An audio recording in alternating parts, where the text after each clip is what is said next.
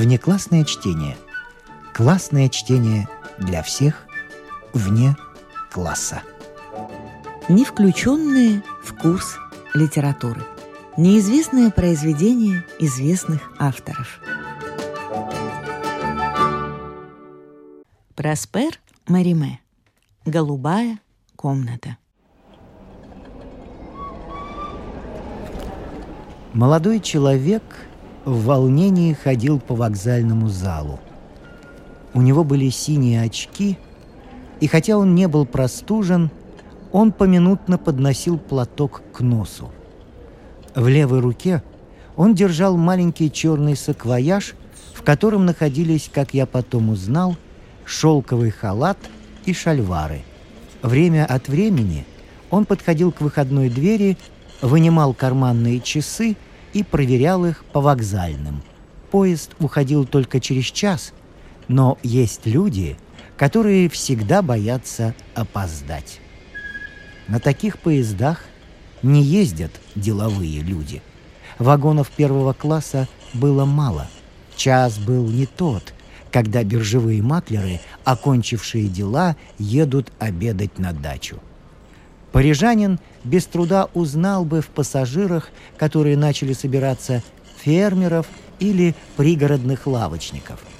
Тем не менее, всякий раз, как кто-нибудь входил в вокзал или экипаж останавливался перед входной дверью, у молодого человека в синих очках сердце расширялось, как пузырь, колени начинали дрожать, саквояж готов был выпасть из рук, а очки сваливались с носа, на котором, кстати сказать, они сидели совсем криво.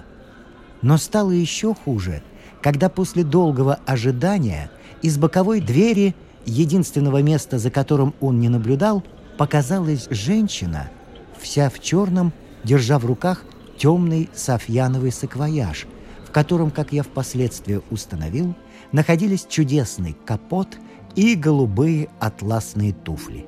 Женщина и молодой человек пошли друг другу навстречу, смотря направо и налево, но не прямо перед собой.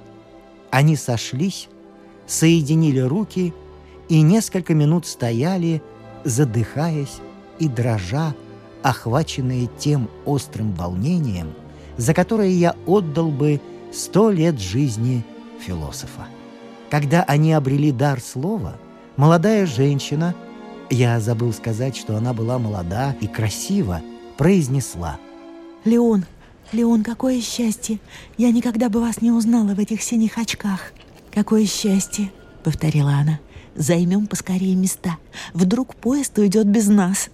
Она крепко сжала ему руку. Никто ничего не подозревает.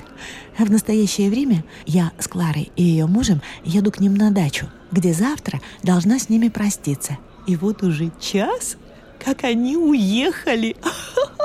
Прибавила она, смеясь и опуская голову. Завтра утром она отвезет меня на станцию, где я встречу Урсулу, которую я послала вперед к тетке. О, у меня все предусмотрено. Возьмем билеты. Узнать нас невозможно. А вдруг в гостинице спросят наши фамилии? Я, я уже забыла. Господин и госпожа Дюрю. Ах, нет, только не Дюрю. В пансионе был сапожник по фамилии Дюрю. Ну, тогда Дамон. Дамон. Двери зала отворились, и молодая женщина, не поднимая вуали, устремилась со своим спутником к вагону первого класса. Дверца купе захлопнулась за ними. «Мы одни! Мы одни!» — радостно закричали они. Но почти в то же мгновение Человек лет пятидесяти, одетый в черное, со скучающим и важным видом, вошел в купе и расположился в углу.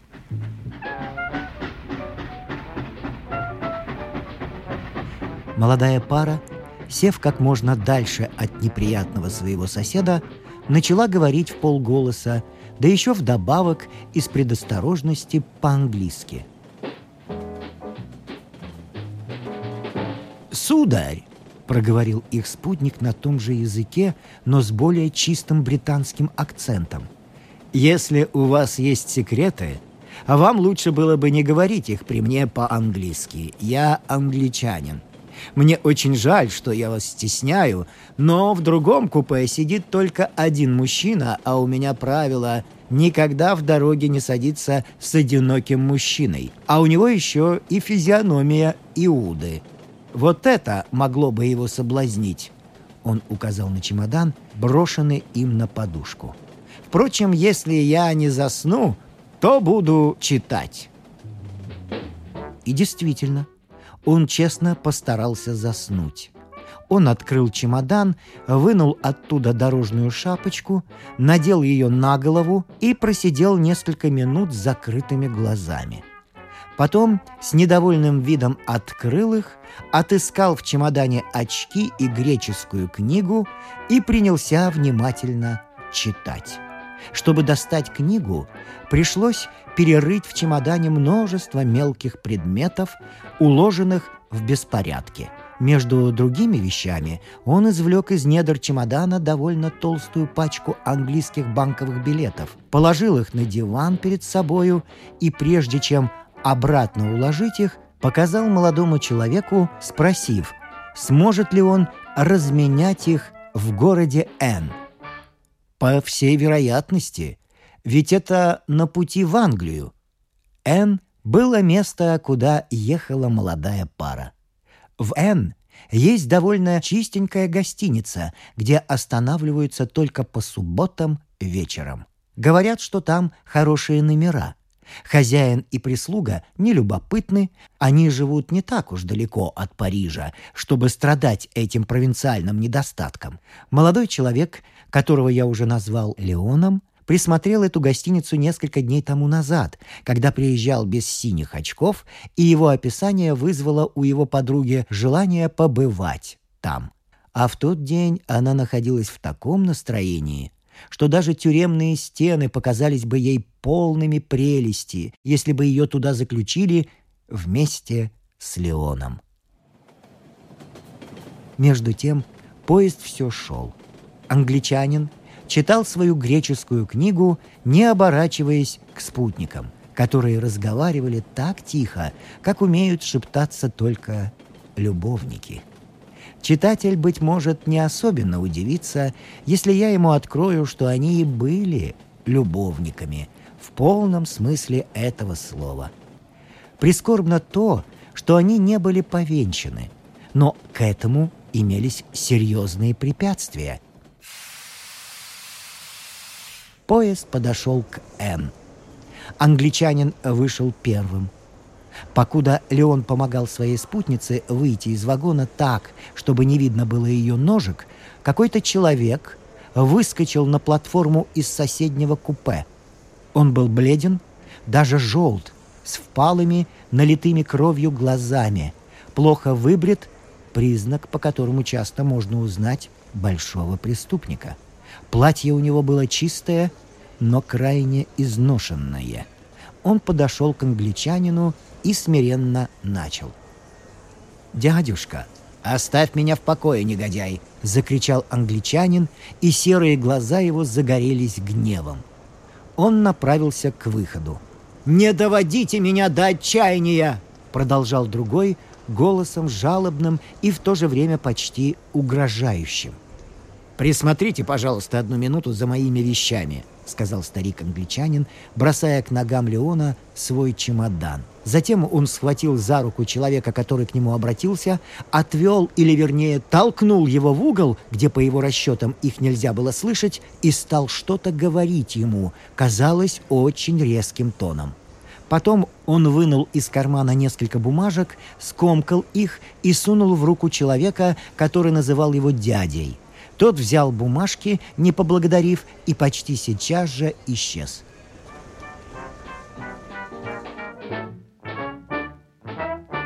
Вен только одна гостиница. И потому нет ничего удивительного, что через несколько минут туда сошлись все действующие лица этой правдивой истории – во Франции всякий путешественник, который имеет счастье идти под руку с хорошо одетой дамой, может быть уверен, что во всех гостиницах ему отведут лучшую комнату. Недаром всеми признано, что мы самый учтивый народ в Европе. Если комната, отведенная Леону, была лучшей в гостинице, то это не значит, что она была вполне хороша. В ней стояла широкая кровать с ситцевым пологом, на котором лиловой краской была изображена трагическая история Пирама и Физбы. Стены были оклеены обоями с видом Неаполя и множеством фигур. К сожалению, шутники-постояльцы от нечего делать пририсовали усы и трубки фигурам, а небо и море были исписаны множеством глупостей в стихах и в прозе.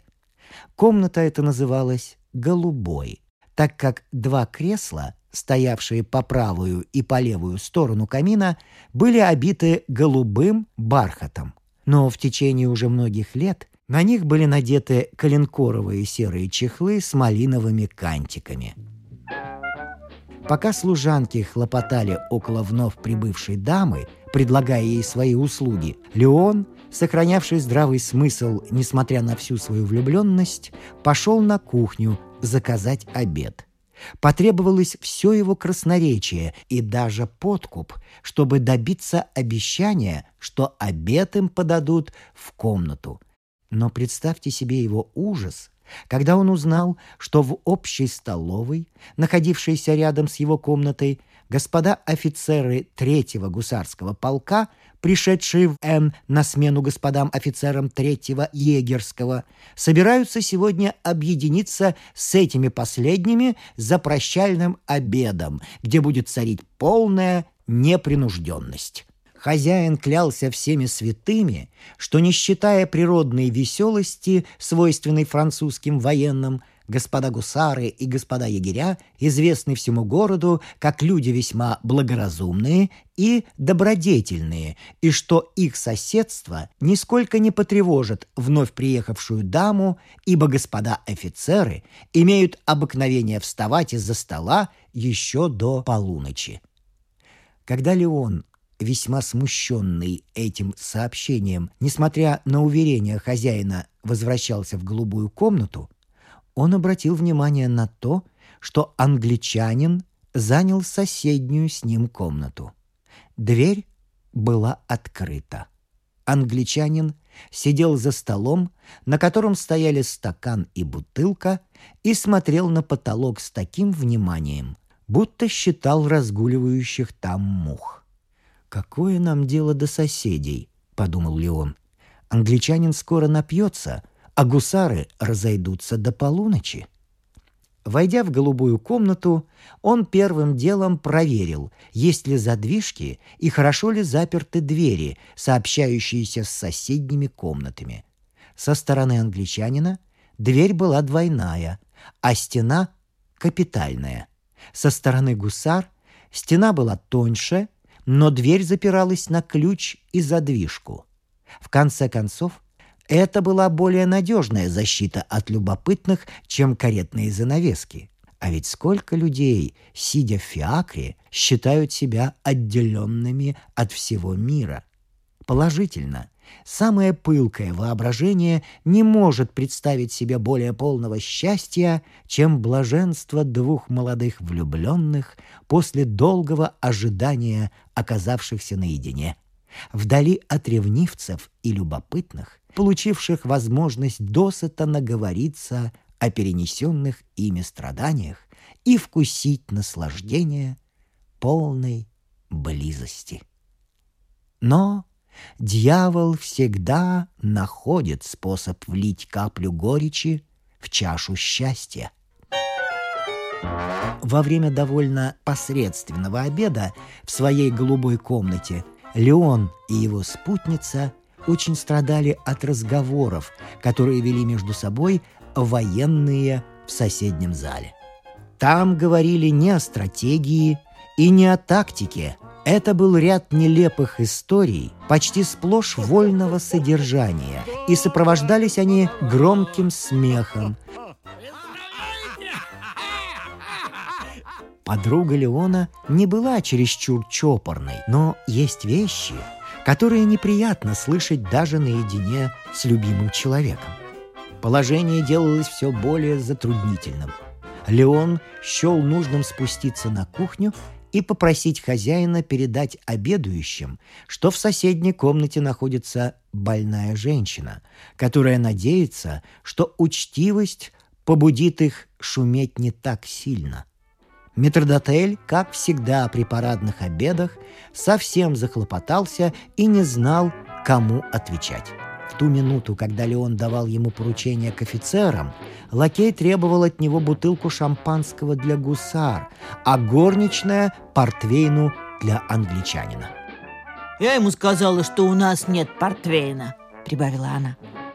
«Дура! У нас есть все вина! Я найду ему портвейн!» Принеси мне бутылку красного в 15 су и бутылку сладкой настойки и графин водки. Сфабриковав в одну минуту портвейн, хозяин вошел в общий зал и исполнил поручение Леона. В первое мгновение его слова возбудили страшную бурю. Наконец, какой-то бас, покрывавший все голоса, спросил, какого рода женщина находится по соседству. Наступило молчание. Хозяин отвечал — Право, не знаю, как вам сказать. Она очень милая и застенчива. Мари Жанна говорит, что у нее обручальное кольцо на пальце.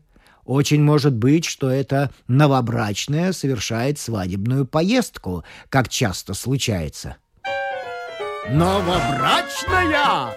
Новобрачная! Слышали? Новобрачная!» Закричали сразу сорок голосов. Пусть она придет чокнуться с нами.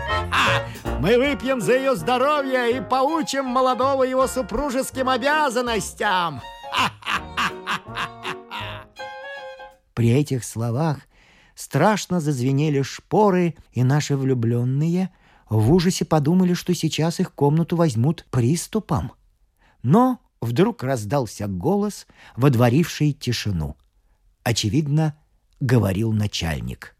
Он упрекнул офицеров в недостатке вежливости и приказал им занять свои места, выражаться прилично и не кричать. Он еще что-то прибавил, но так тихо, что в голубой комнате не было слышно. Слова его были выслушаны почтительно, но возбудили сдержанный смех.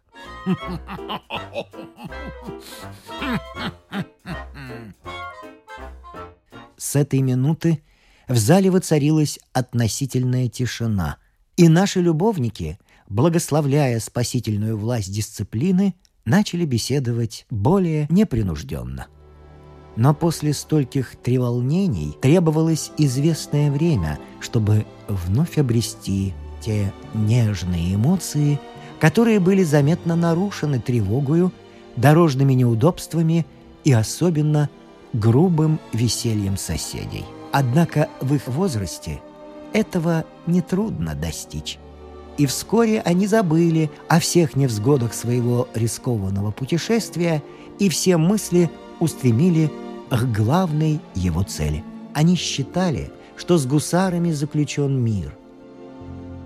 Увы, это было только перемирие – в ту минуту, когда они меньше всего ожидали этого, когда они были за тысячу лье от подлунного мира, офицеры покинули столовую и, продефилировав мимо голубой комнаты, один за другим, с громким брецанием сабель и шпор, прокричали по очереди «Доброй ночи, молодая! Доброй ночи, молодая! Доброй ночи, молодая!» Потом шум затих. Впрочем, ошибаюсь. Англичанин вышел в коридор и крикнул. «Человек, принесите мне еще бутылку такого же портвейна!» В гостинице городка Н водворилось спокойствие. Ночь была теплая, светила полная луна. С незапамятных времен любовники с удовольствием смотрят на спутницу нашей планеты. Леон и его подруга растворили окно, выходившее в маленький садик, и наслаждались свежим воздухом. Но недолго им пришлось посидеть у окна. Какой-то человек ходил по саду взад и вперед, опустив голову, скрестив руки с сигарой во рту. Леону показалось, что это племянник англичанина, любителя портвейна. Я не люблю вдаваться в излишние подробности и не считаю себя обязанным рассказывать читателю то, что он легко может вообразить. Не стану поэтому излагать час за часом все, что произошло в гостинице городка Н. Скажу только, что свечка, поставленная на нетопленном камине в голубой комнате, наполовину выгорела, когда в комнате англичанина, где до сих пор было тихо, раздался странный звук, какой мог бы произвести тяжелый предмет при падении. За этим звуком последовал не менее странный треск, затем приглушенный крик и несколько неразборчивых слов, похожих на проклятие. Юные постояльцы голубой комнаты вздрогнули. Может быть, это их внезапно разбудило? На них обоих звук этот, который они не могли себе объяснить, произвел почти зловещее впечатление. «Это наш англичанин во сне», — сказал Леон, пытаясь улыбнуться. Он хотел успокоить свою спутницу, но на него тоже напала невольная дрожь. Через две или три минуты кто-то открыл дверь в коридор, потом она тихонько снова закрылась. Кто-то шел медленным, неуверенным шагом, словно хотел скрыться незамеченным. «Проклятая гостиница!» — воскликнул Леон — «Здесь как в раю», — ответила молодая женщина, кладя голову на его плечо. «Я смертельно хочу спать». Она вздохнула и почти сейчас же опять заснула. Один знаменитый моралист сказал, что люди перестают болтать, когда им не о чем больше просить. Поэтому нет ничего удивительного, что Леон не стал делать никаких попыток возобновить разговор или рассуждать относительно звуков в гостинице городка Н. Но, помимо воли, все это его тревожило, а в памяти возникало многое такое, на что в другом состоянии духа он не обратил бы ни малейшего внимания — ему вспомнилась зловещая фигура племянника англичанина. Какая ненависть была у него во взгляде, когда он смотрел на дядю, меж тем, как разговаривал он с ним подобострастно, вероятно, потому, что просил денег. Что может быть легче для молодого и крепкого человека, доведенного к тому же до отчаяния, как влезть из сада в окно — к тому же он, видимо, тоже остановился в этой гостинице, раз ночью прогуливался по саду.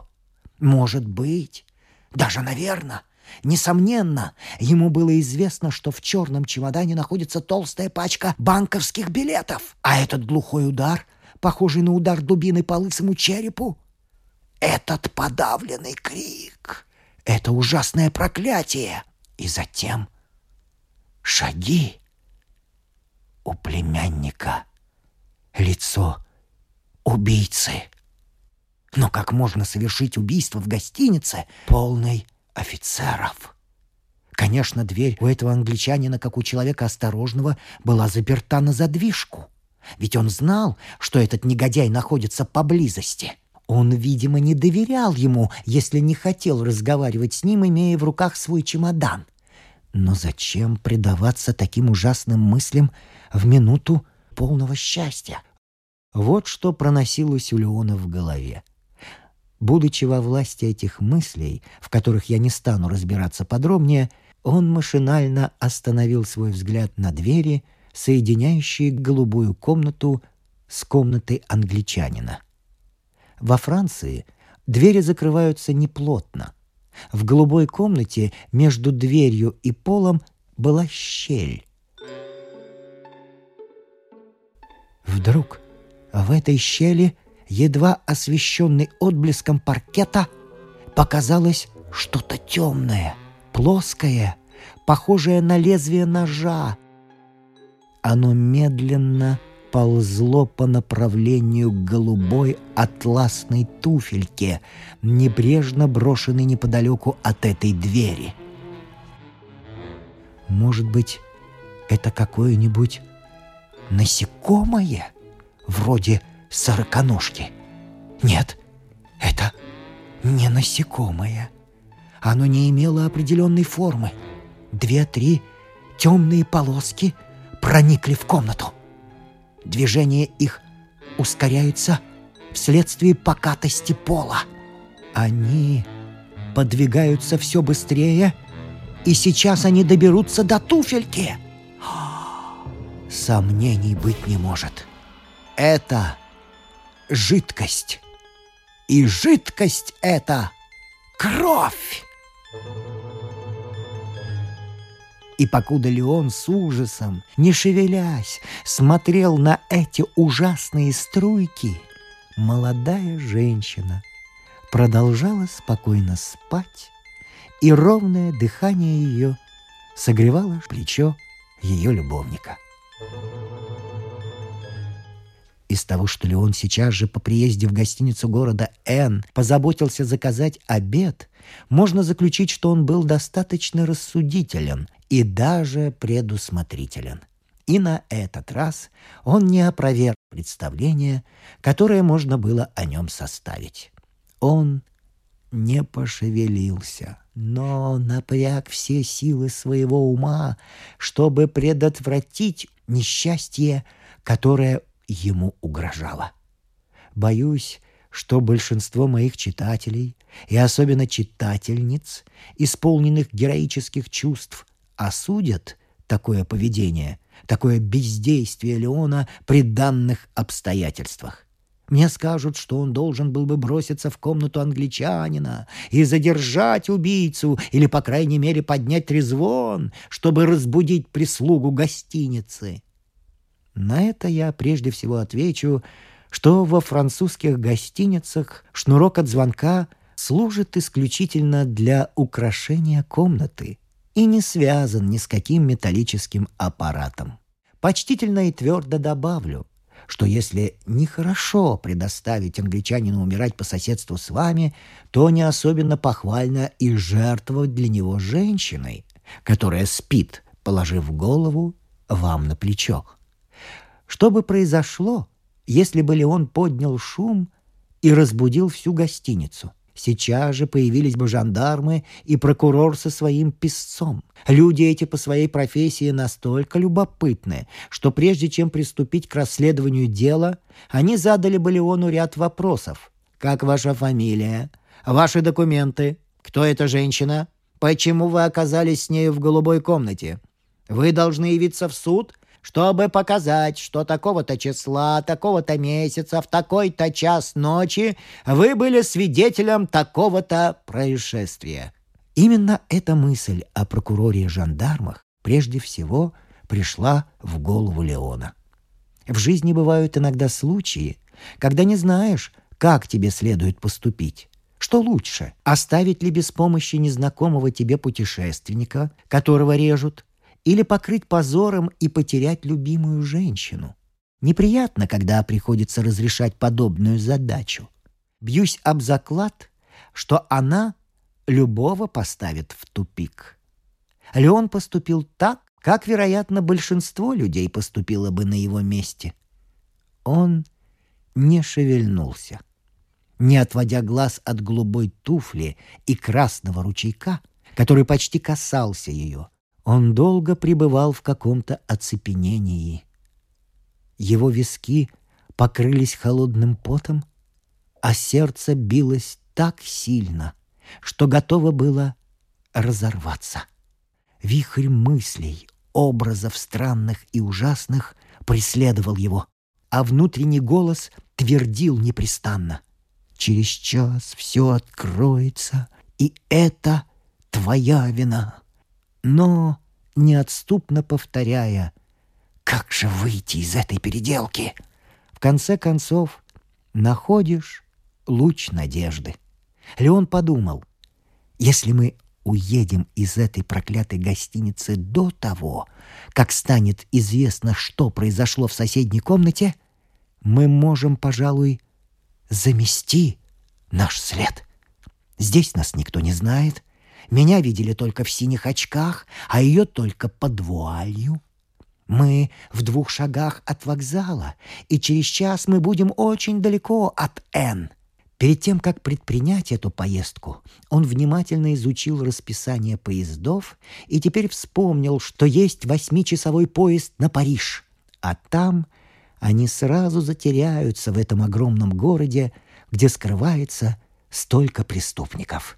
Кто же там найдет двух невинных? Но, может быть, кто-нибудь войдет в комнату англичанина раньше восьми часов? Вот в чем вопрос. — Убедившись, что другого выхода нет, он сделал отчаянные усилия, чтобы сбросить себя оцепенение, в котором он так долго уже находился. Но как только он пошевелился, его юная спутница проснулась и страстно его поцеловала.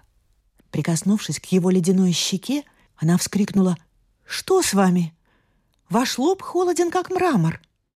«Ничего», — ответил он неуверенно. «Мне показалось, э, э, что в соседней комнате как какой-то шум».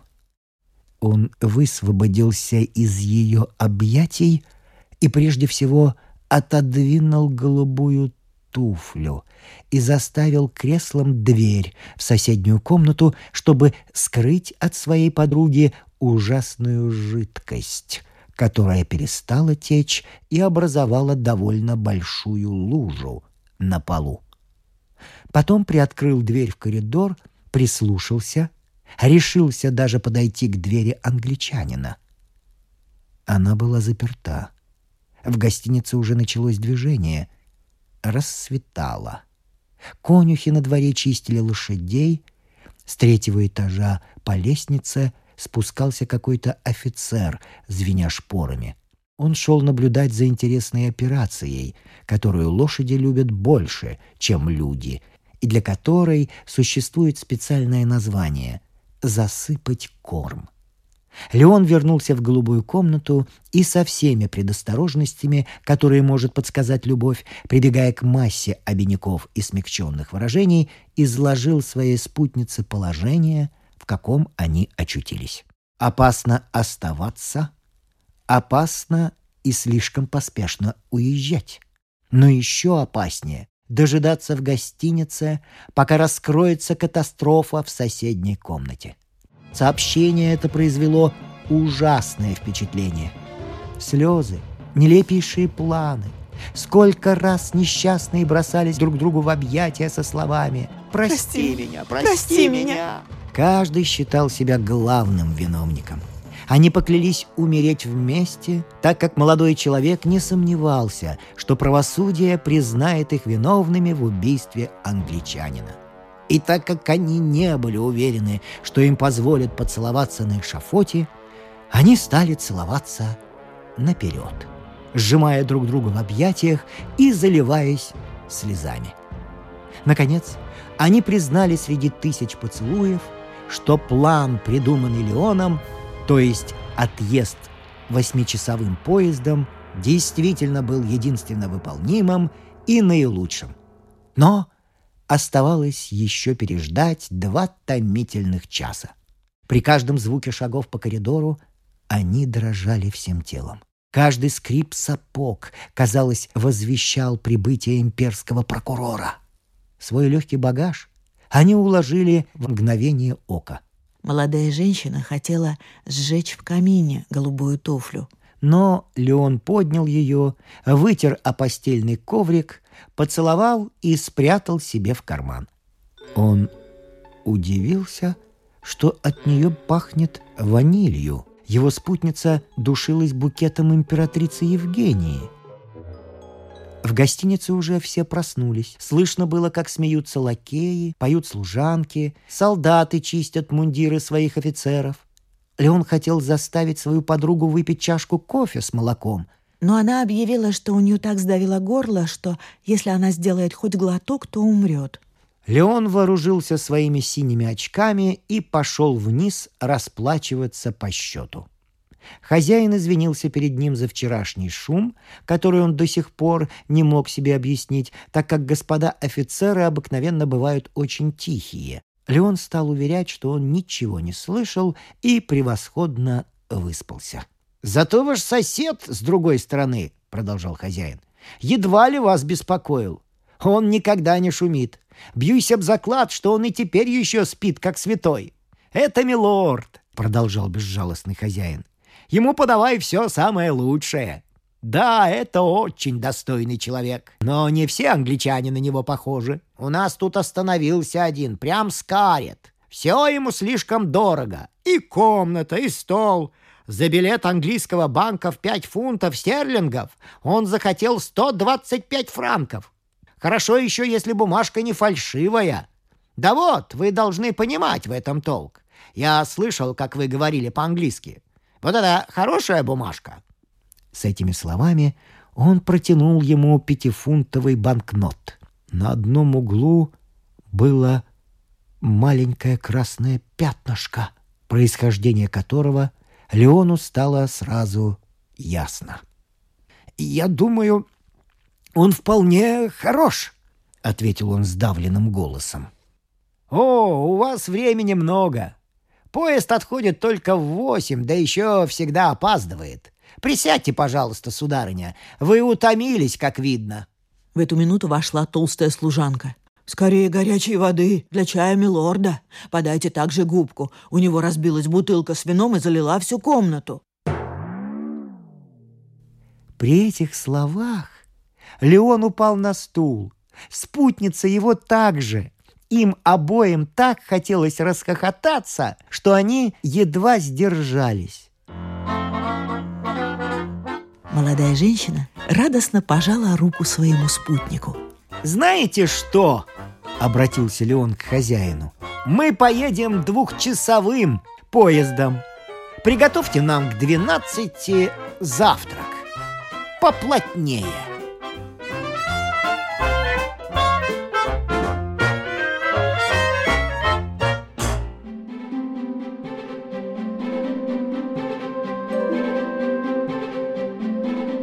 Внеклассное чтение. С вами прощаются актеры Наталья Щеглова и Вадим Гросман. Слушайте нас в Spotify, на платформах CastBox, Apple Podcast и других. Самых маленьких слушателей мы приглашаем побывать в гостях у книжки. Подкаст Латвийского радио 4.